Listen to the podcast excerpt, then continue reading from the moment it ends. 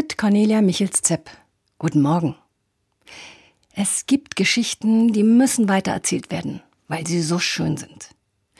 Meine Freundin hat so eine Geschichte in ihrem Abschiedsgottesdienst erzählt. Als Gemeindepfarrerin hat sie auch Religionsunterricht gegeben.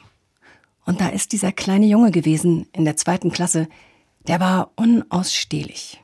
Ständig hat er den Unterricht gestört, ständig hat er sie provoziert.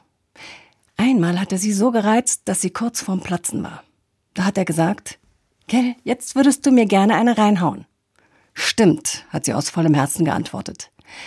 Aber dann ist etwas Seltsames geschehen. Sie konnte sich das selber nicht erklären. Etwas hat sich gewandelt in ihr. Und sie hat den Jungen plötzlich mit ganz anderen Augen gesehen und hat gesagt, aber eigentlich möchtest du doch viel lieber, dass ich dich in die Arme nehme. Da ist der Junge ganz still geworden. Er hat den Unterricht nicht mehr gestört. Das brauchte er nicht. Denn endlich hatte ihn jemand mit seinen wahren Bedürfnissen gesehen. Meine Freundin ist sich sicher, Gott hat ihr die Augen geöffnet für dieses Kind und ihr die Worte in den Mund gelegt.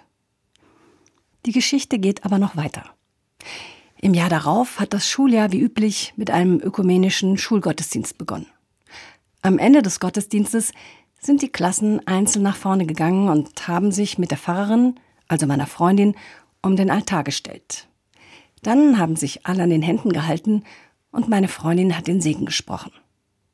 Als die Klasse des kleinen Jungen an der Reihe war, hat sie gesehen, wie er als erster losgerannt ist, um nur ja neben ihr zu stehen. Als ich seine kleine Hand in meiner Hand gespürt habe, hat sie erzählt, das war ein unbeschreibliches Gefühl. Das möchte ich um nichts in der Welt missen. Es war ein Geschenk des Himmels für mich. Cornelia Michels-Zepp, Bad Kreuznach, Evangelische Kirche.